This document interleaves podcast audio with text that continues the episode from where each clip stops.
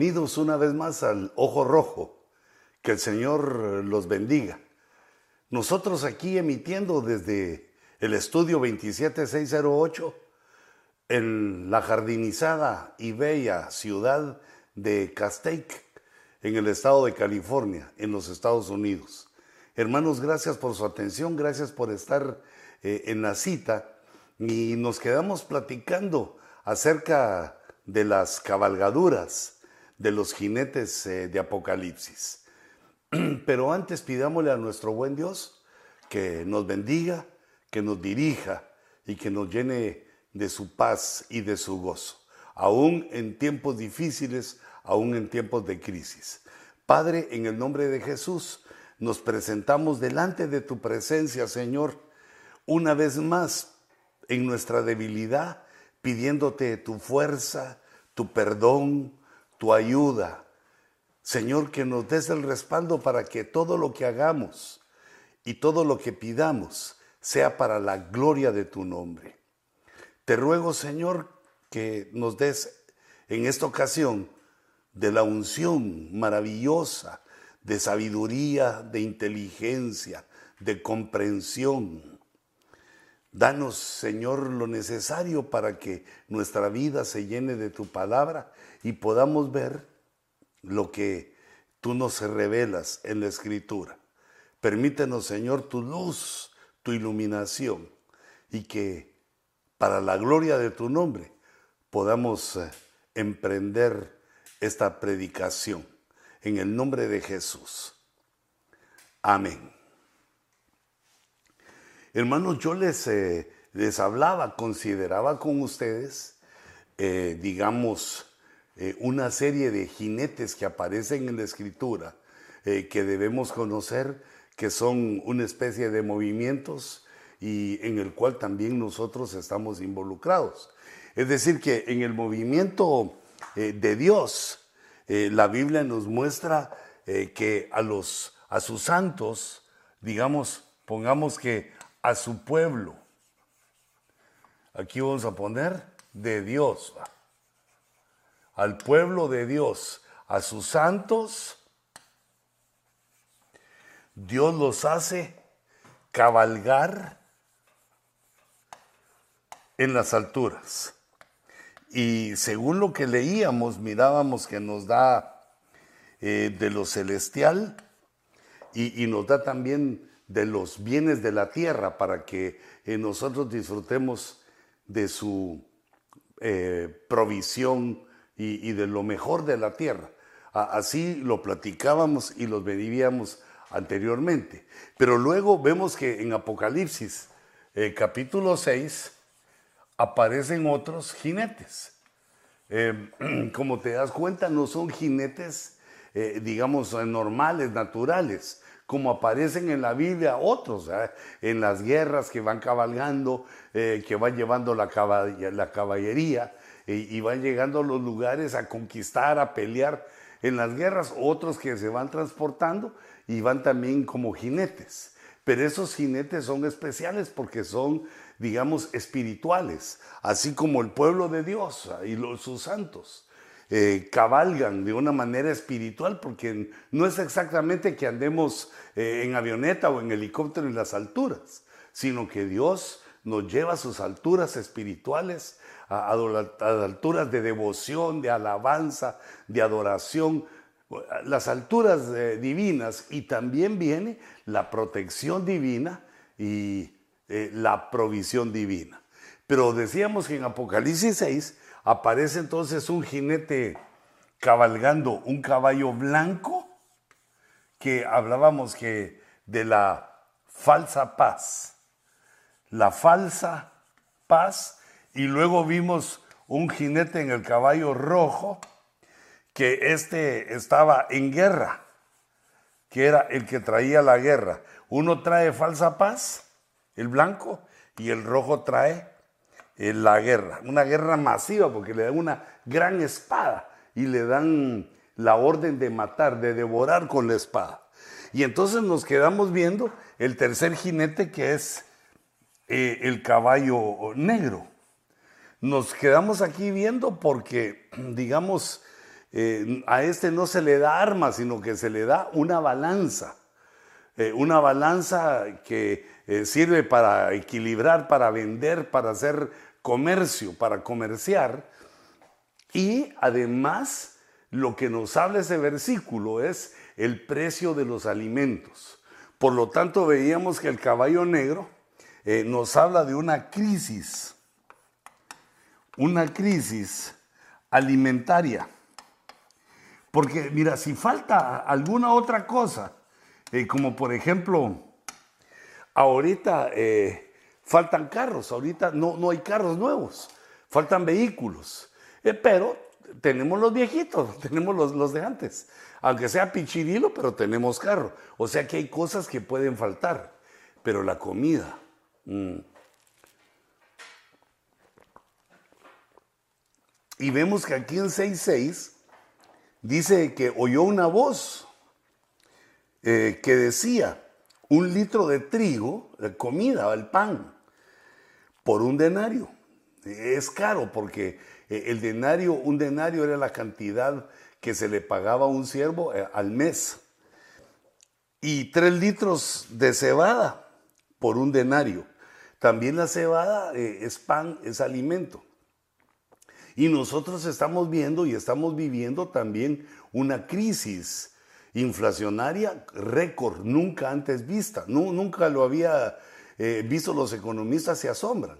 Eh, digamos, dicen que el porcentaje, eh, el tanto por ciento de inflación es el 8%, pero si solo se toman los alimentos, sube al 12%. Y cuando uno va de compras parece que fuera el 200%, porque todo, todo está caro, todo está caro y es una inflación que nos está mostrando eh, una crisis eh, que tiene tendencias, tiene una tendencia a ser provocada o como les decía, es una crisis que se parece a la tormenta perfecta. E, esta tormenta perfecta quiere decir que todo se junta todo se junta, que se empiezan a juntar una serie de factores y, que todos eh, nos llevan a que el problema se haga más grande. Y es cierto que la guerra entre Rusia y Ucrania pues ha traído una situación especial y, y problemas, pero esto viene desde antes.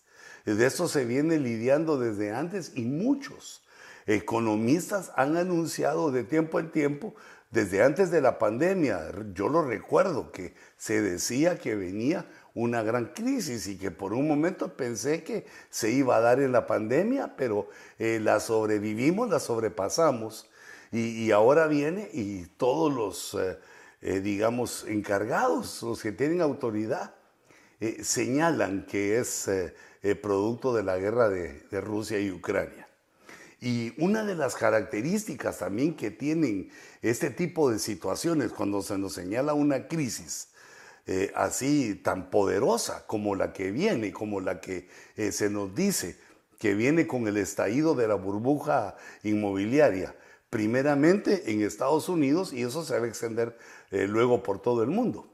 Pero vemos una situación que acompaña a esta crisis actual y que también lo mencionan los economistas que ha ocurrido eh, en otras eh, latitudes y en otras ocasiones.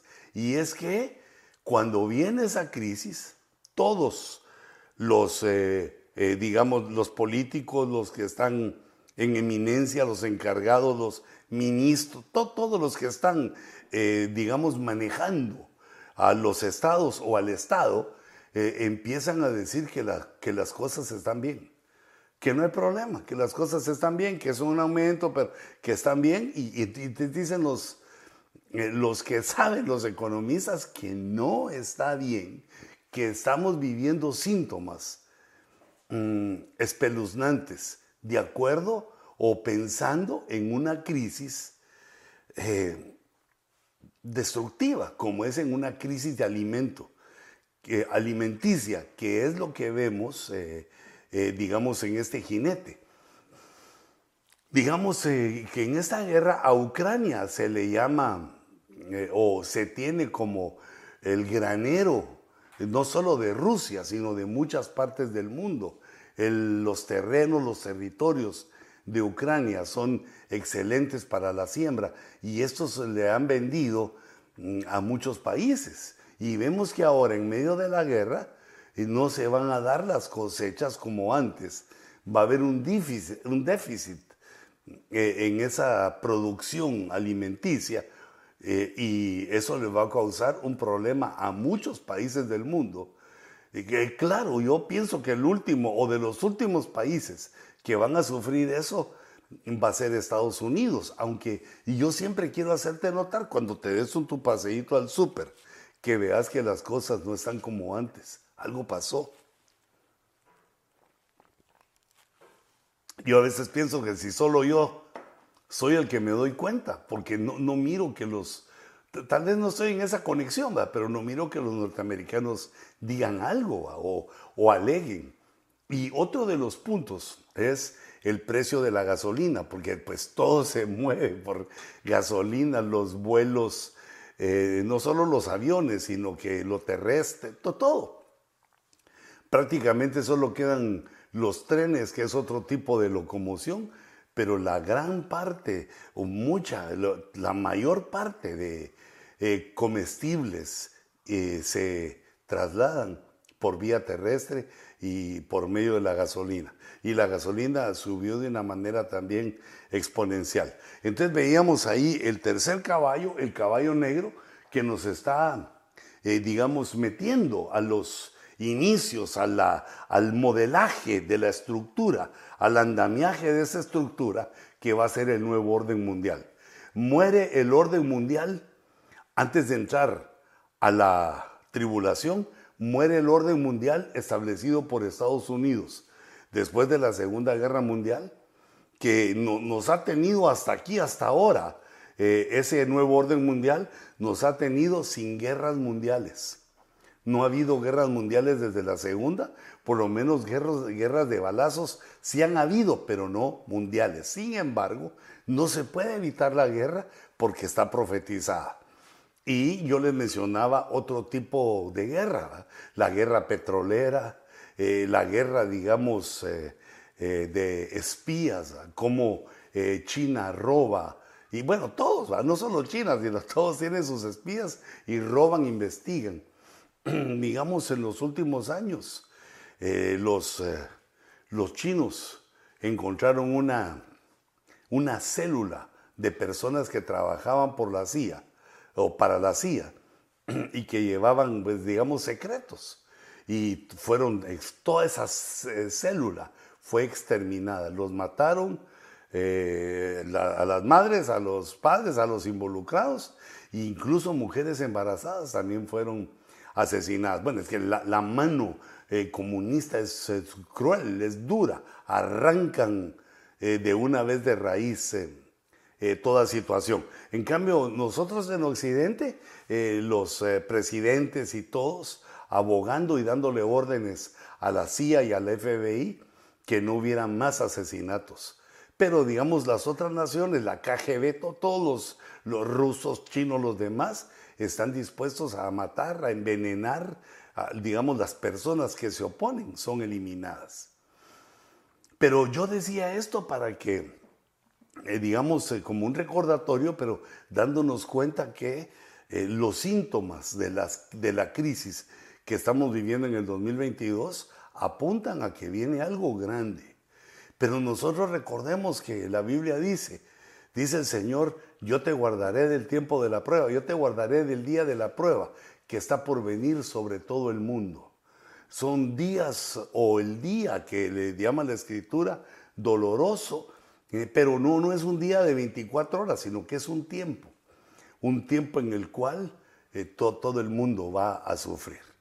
Pero para mientras nosotros vamos antes del rapto, nosotros vamos eh, llegando al día del rapto que Dios tiene establecido, pero mientras tanto también el tiempo que vivimos se llama principio de dolores.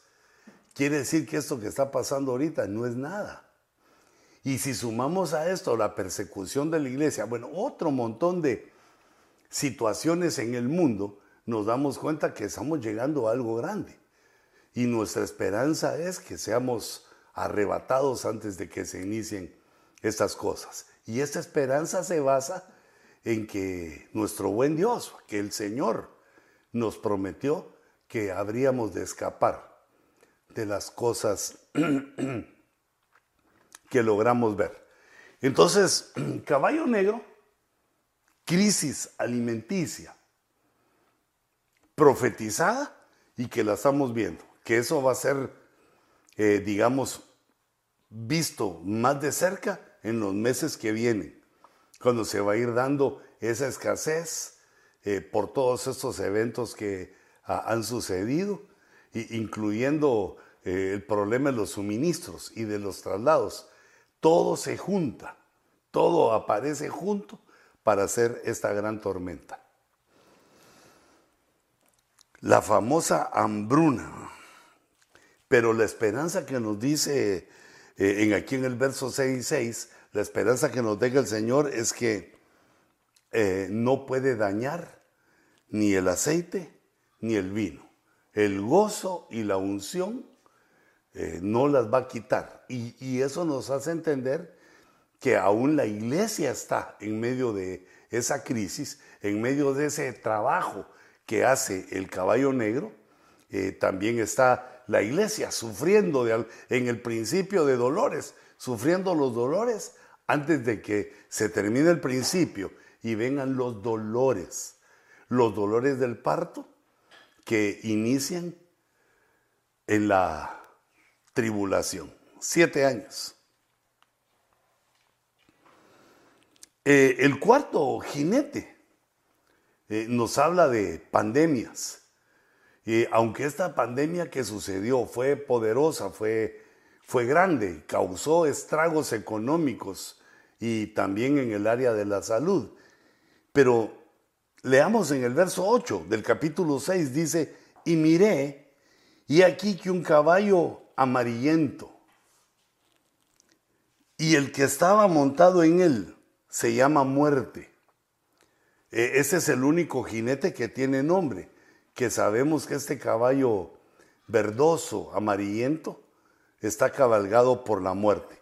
Pero, pero date cuenta que ya de antes, porque el caballo blanco salió conquistando y para conquistar. El caballo rojo le dieron una gran espada eh, para proclamar la guerra. Eh, el caballo negro trae hambre y el hambre, los tres de alguna manera implican la muerte.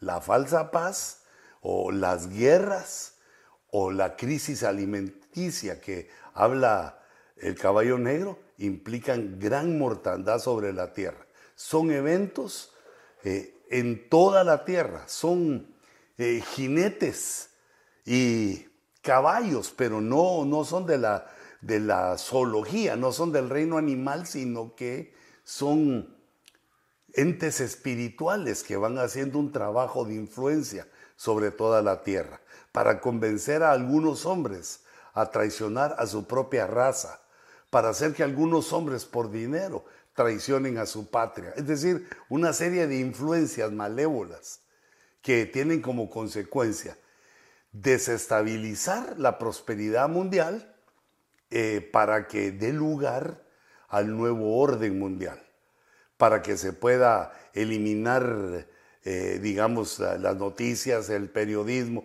para que se pueda eliminar lo que les estorbe y que hagan ellos lo que quieran con el mundo. El nuevo orden mundial eh, que se basa en que estamos eh, provocando el cambio climatológico los humanos y, que por lo tanto se, debe frenar lo que estamos haciendo para conservar el mundo para nuestros nietos y bisnietos. La idea está buena, pero es una idea que no toma en cuenta que sobre ese pensamiento está el pensamiento de Dios que ya tiene el día y la hora, las fechas, para que ocurran los eventos y para que todos nos presentemos delante de Dios. Entonces este caballo amarillento eh, tiene eh, un jinete, que es la muerte, y el lugar de los muertos, el Hades, lo seguía. Y nos damos cuenta también que es de mortandad.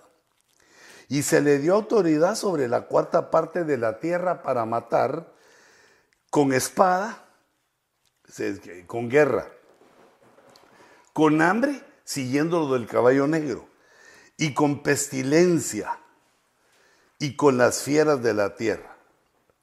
Y, entonces esto nos puede hacer entender, nos da una idea de que eh, puede haber otra pandemia, que digamos los estudios, los laboratorios que tienen los países más desarrollados, donde están investigando esta serie de agentes microscópicos eh, que pueden ser utilizados en una guerra química, en una guerra biológica, los van a tener, eh, digamos, los van a seguir perfeccionando y así como dicen que se escapó el COVID-19, también se les puede escapar otro en cualquier momento.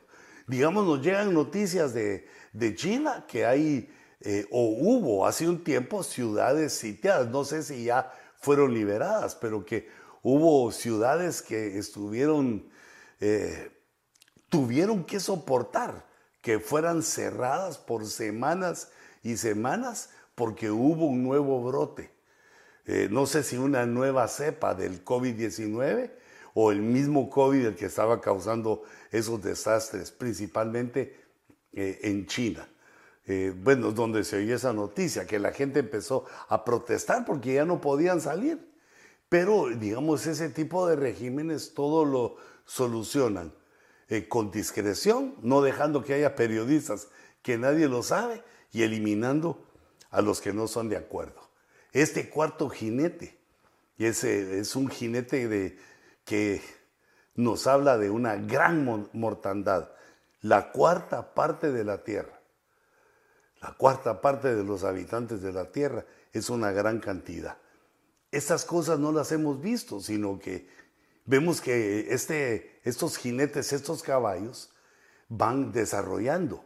No es un evento instantáneo sino que son eventos que van desarrollando eh, poco a poco hasta llegar a un clímax. En este caso el clímax es que llegan a, digamos, a perecer la cuarta parte de la, de la Tierra. Ya, ahí sí hay un número, el 25%. Y entonces se mencionan todas las fuentes de mortandad, pero que el Señor guarde nuestra vida hasta su venida. Entonces vemos que este jinete o este caballo verdoso con la muerte eh, hacen como que sella ese cuarto jinete una gran mortandad eh, sobre la tierra. Por medio, digamos, de pandemias o de, eh, digamos, agentes microscópicos que nosotros mismos hemos creado por la tecnología que hemos alcanzado, la humanidad ha creado sus propios eh, enemigos y estos se escapan eh, en un descuido, en un error o como se teme que haya quien lo deje escapar para provocar, eh, como pareciera de una manera sensata entender, que así también fue provocada la pandemia que por poco aniquila la economía de los países capitalistas. Hay, eh, digamos, ese tipo de guerra, de ataque, además de las guerras que estábamos hablando, esta guerra biológica o química o y química, además de la guerra de rifles, aviones y tanques. Y ahí pareciera que se terminan los jinetes, pero aparece una dama, una amazona, en el capítulo 17 y verso 7 de Apocalipsis, aparece una amazona y leemos de la siguiente manera. Y el ángel me dijo, ¿por qué te has asombrado? Yo te diré el misterio de la mujer y de la bestia que la lleva. Eh, este eh, dice, la que tiene siete cabezas y los diez cuernos, es la bestia que lleva la mujer. Y entonces vemos aquí, hermanos, en el, eh, si se vienen conmigo acá al, al pizarrón, entonces diríamos el jinete y el caballo blanco, el caballo rojo, el caballo negro, y faltó aquí el caballo eh, amarillo, Mira aquí arriba dejé espacio, aquí ya no me cupo. Que e, ese es lo que voy a rescatar, es un cuarto de la tierra que mueren. Entonces, estos son movimientos que ya están funcionando, ya están caminando están causando los daños que van a traer como consecuencia el nuevo orden mundial. Que la ONU o las personas eh, logren tomar el control total. Pero en Apocalipsis 17 encontramos este, este nuevo jinete. Me voy a correr un poquito aquí para, para verlo de, de esta manera y encontramos que es una mujer que es, eh, se le llama la gran ramera o Babilonia. Esta es la que, la que está jineteando. Y aquí en el caballo amarillo dijimos que era, le voy a sacar aquí un, porque es la única que dice que el jinete es la muerte. Esos tres no sabemos quiénes son los jinetes. Solo sabemos del caballo amarillo que es la muerte y en Apocalipsis 17 que es el quinto, la, quinta jinete, la amazona que va jineteando, eh, es Babilonia, sabemos quién es y también sabemos que eh, el, el caballo, por así decirlo, es una bestia, es la bestia y que está tipificando al sistema del anticristo. Eh, el anticristo lo podemos ver, se recuerdan que lo hemos mencionado en tres facetas. Está el anticristo como personaje, es el anticristo como espíritu, moviéndose desde el tiempo de la resurrección de nuestro Señor Jesucristo. Y está también el anticristo como sistema. Este sistema es esa bestia, es el sistema mundial, es la bestia de siete cabezas sobre la cual está eh, sentada la madre de todas las abominaciones, dice Apocalipsis 17, que es la madre de las rameras y de todas las abominaciones. Y luego vemos que el sistema mundial, pues gobernado por o influenciado por el anticristo, aún no gobernado por él, pero influenciado, vemos que es el poder eh, religioso y es el poder político. Político religioso. Y de ahí le podemos agregar también, digamos, económico, militar, tecnológico, y nos vamos ya con, pero eh, digamos, principalmente estos, mira, lo religioso y lo político. Y de ahí vemos otra, otra cantidad de facetas que se derivan del sistema mundial. ¿Quién va cabalgando el sistema mundial? Babilonia. Fíjate qué interesante que no sea el diablo a que el Señor lo reprenda. También este tiene su, su trabajo en lo que está haciendo el mundo de las tinieblas, pero y Dios lo permite.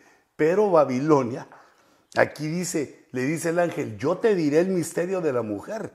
Te voy a decir quién es esa que va manejando o que va cabalgando. A la bestia, la bestia que la lleva, la que tiene siete cabezas y diez cuernos. Entonces aquí vemos esta combinación, que es la gran ramera, la que va cabalgando el sistema político, el sistema mundial, el sistema del anticristo. Y esto nos lo habla el apóstol Juan, se lo revelan ahora a él eh, como un rompecabezas. Dice en el verso 9, aquí está la mente que tiene sabiduría. Otras versiones traducen, esto es para la mente que tiene sabiduría. Las siete cabezas son siete montes sobre los que se sienta la mujer. Son digamos, cabezas y montes. Y reyes. Y son siete reyes. O sea, son tres cosas. Cabezas, montes y reyes. Cinco han caído. Uno es. Y el otro aún no ha venido. y cuando venga es necesario que permanezca un poco de tiempo. Y luego dice, y la bestia que era y no es, es el octavo rey y es uno de los siete y va a la destrucción. En este verso, en el verso 11, se está refiriendo al anticristo como personaje, que es una persona. Los versos anteriores, cuando nos dice que son cabezas, que son reyes, que son montes, está hablando de eh, el sistema del anticristo, pero como sistema, el espíritu del anticristo, el personaje anticristo y el tercer punto es el sistema del anticristo que va a confluir en este nuevo orden mundial en el cual él va a gobernar. Entonces esta parte de aquí, el verso 11, lo puse para que comparemos cuando la Biblia habla del personaje y la bestia que era y no es. Es el octavo rey, aquí está hablando del personaje. Y luego también se habla de unos reyes futuros que van a gobernar con el anticristo. Y sus diez cuernos, y los diez cuernos que viste son diez reyes que todavía no han recibido reino. Todavía no lo han recibido. No son reyes. Pero que por una hora recibirán autoridad como reyes con la bestia. Entonces eh, vemos aquí todo en este, en este punto de Apocalipsis 17 vemos cómo eh, el Señor lo permite. No nos aflijamos. Eh, lo dejé trabado a la mitad. Bueno, pero aquí me cabe todavía. Porque en Apocalipsis 19 eh, aparece otro jinete que es el Señor Jesucristo. Este es el sexto jinete. En Apocalipsis aparecen estos seis, los cuatro movimientos mundiales. Estos cuatro movimientos mundiales que vimos en, Apocalipsis 6, luego en Apocalipsis 17, la mujer, la Babilonia, la gran ramera, montando el sistema del anticristo, quiere decir gobernando, dirigiendo hacia dónde se dirige, lo que vemos que es un plan que viene más allá del diablo, sino que es un plan que viene de eh, Babilonia, la madre de las abominaciones. Pero se cierra eh, esta proyección, esta enseñanza de los jinetes, se cierran con un jinete bueno. Empieza con un jinete blanco en Apocalipsis 6 y termina con un jinete de caballo blanco en Apocalipsis 19. Pero este jinete es nuestro Señor Jesucristo cuando regresa a la tierra por segunda vez. Ya había venido unos o siete años antes por la iglesia, pero en secreto. La diferencia es que cuando Jesús viene por la iglesia, nosotros somos arrebatados y nos encontramos con Él en los aires.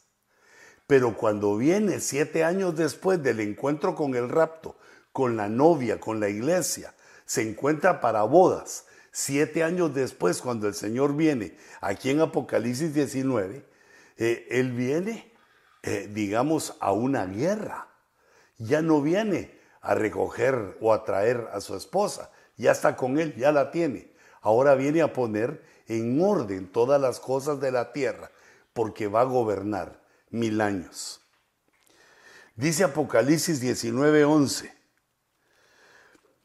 y vi el cielo abierto, y he aquí un caballo blanco.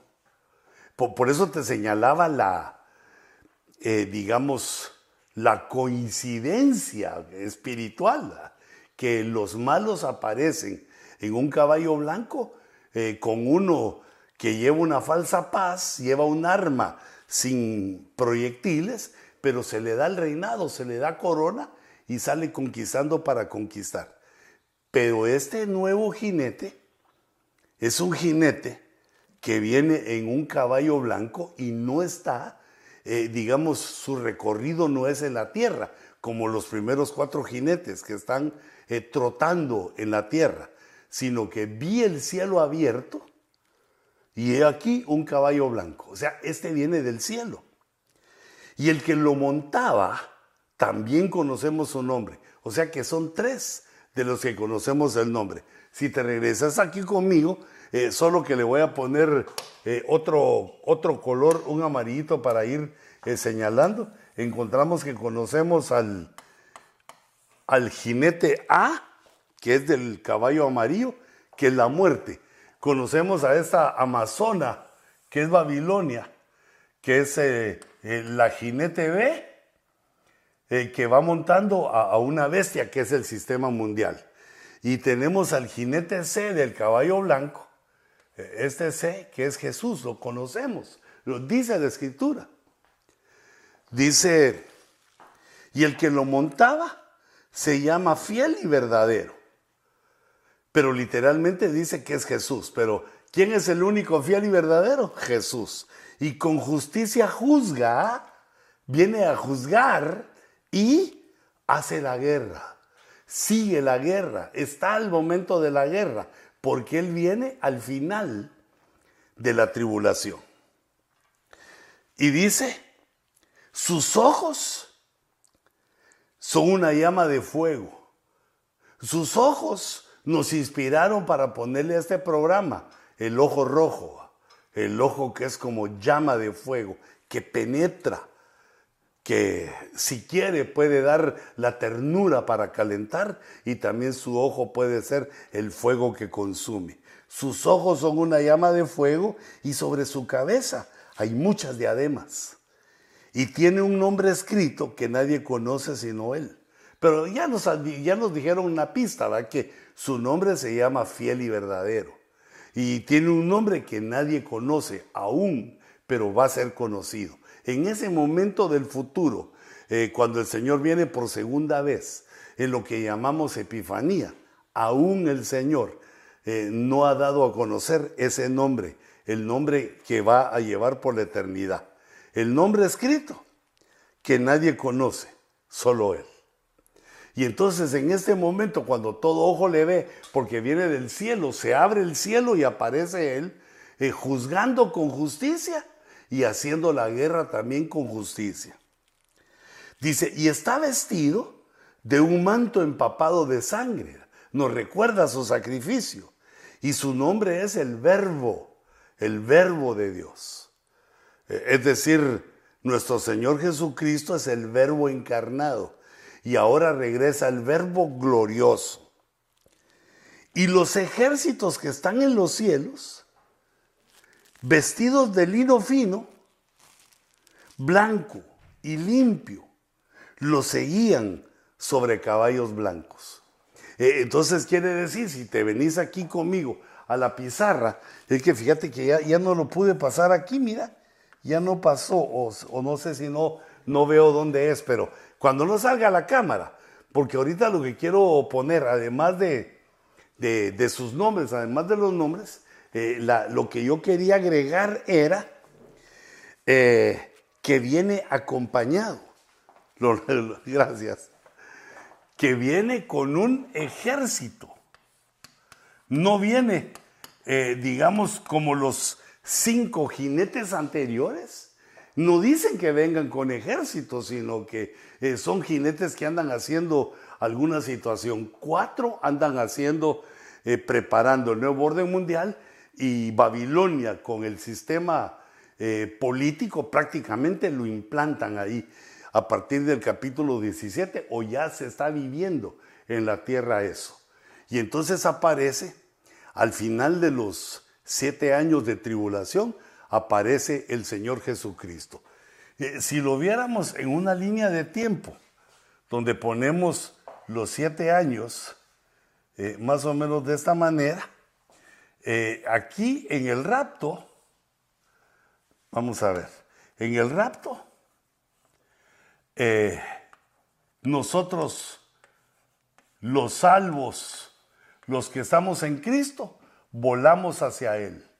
Pero en la Epifanía, lo vamos a poner así, Cristo, esa digamos que es la Epifanía, el Señor Jesucristo viene a la tierra pero es Jesús más el ejército.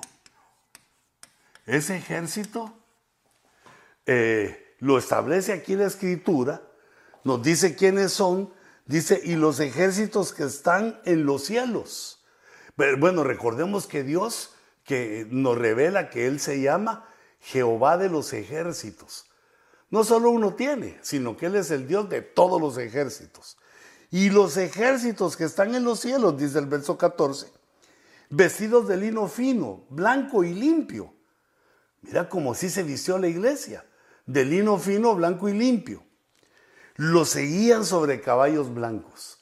Es un ejército de caballos blancos y todo ojo le verá. No va a aparecer el Señor en misterio ni en oculto, sino que ahí todo el mundo le va a ver en esa venida gloriosa, eh, con su manto empapado de sangre y haciendo la guerra y juzgando, haciendo la guerra con justicia. Porque, como dijimos, son tiempos de guerra. Y lo que hace más grande, perdón, el sufrimiento. Aquí donde nosotros venimos, eh, le voy a buscar otro colorcito. Aquí esto se llama el tiempo. Le pongo T de tiempo se llama principio de dolores. Y ya al entrar a la tribulación, estos siete años son los dolores del parto.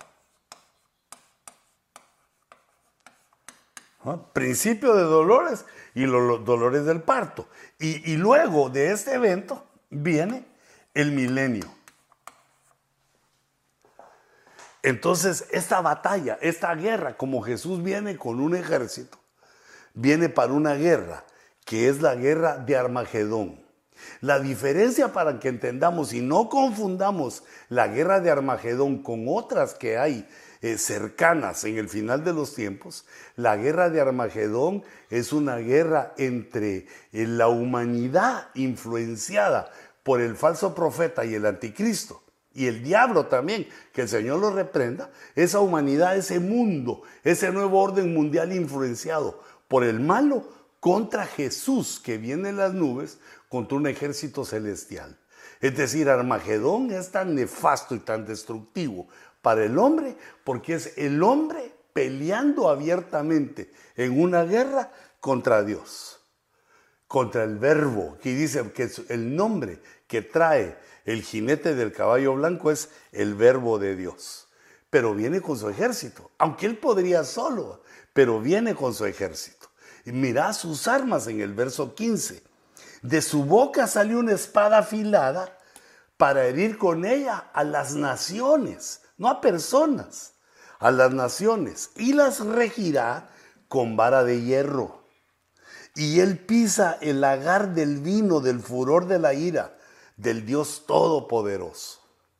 Eh, son tiempos de ira, tiempos eh, pusimos ahí de dolores de parto. Ya no el principio, ya no el aviso de los dolores, sino los dolores. Dice, y en su manto y en su muslo tiene otro nombre porque va a ajustar cuatro nombres. El nombre, el verbo de Dios, el nombre fiel y verdadero, el nombre que aún no ha sido revelado y ese nombre que se le da en el verso 16, que es Rey de Reyes y Señor de Señores. Es el nombre que el Padre eh, había ostentado, lo tenía y que ahora se lo da al Hijo como Rey de Reyes y Señor de Señores.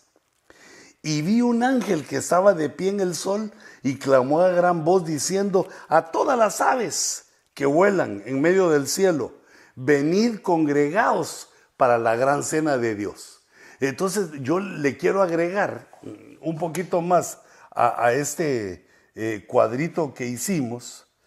Vamos a ver eh, con color rojo porque es la guerra de Armagedón, la podemos situar aquí al final de la tribulación.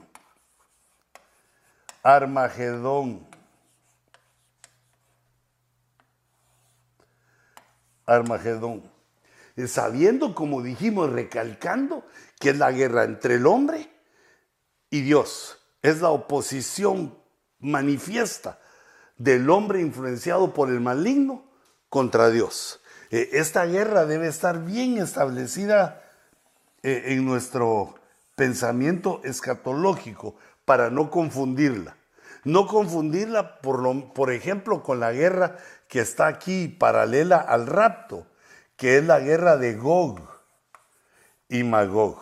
Todo este tiempo de eh, principio de dolores y eh, los dolores de parto está matizada de una manera sangrienta con las guerras. Y antes de aquí hemos venido desde 1948 con otra guerra, con la guerra que está profetizada en el Salmo 83, que son las naciones eh, musulmanas contra Israel, eh, que por lo menos se han dado ya siete grandes guerras desde que Israel entró al concierto de las naciones. Es una guerra, eh, digamos, racial, es una, es una guerra religiosa entre judíos y musulmanes, que está en pie y que la hemos conocido nosotros eh, como terrorismo, aunque también como guerras convencionales, pero como terrorismo. Además de las amenazas de Irak, de Irán y de otros países de utilizar armas atómicas contra Israel. Entonces, hermanos, hagamos esa eh, diferencia. La guerra del Salmo 83 que hemos estado viviendo desde eh, 1948 con la formación del pueblo de Israel y luego la que viene ahorita, que decíamos que está involucrada Rusia como Magog y que tienen un líder que apunta que es eh, Putin como Gog. Gog es Putin, que es el líder que conduce a Magog a la tierra de Rusia hacia esa guerra que se llama Gog y Magog en la cual son derrotados en los montes de Israel. Si nosotros vemos que eh, la guerra se va movilizando después de Ucrania hacia Israel, o quizá va a ir a otros lados, pero va a terminar contra Israel, porque ahí es donde Dios derrota a Gog y a Magog. Eh, eso hablando de otra guerra, pero que como decíamos va a matizar, va a llenar de sangre este periodo de siete años además de otras guerras que se siguen dando en todo el mundo.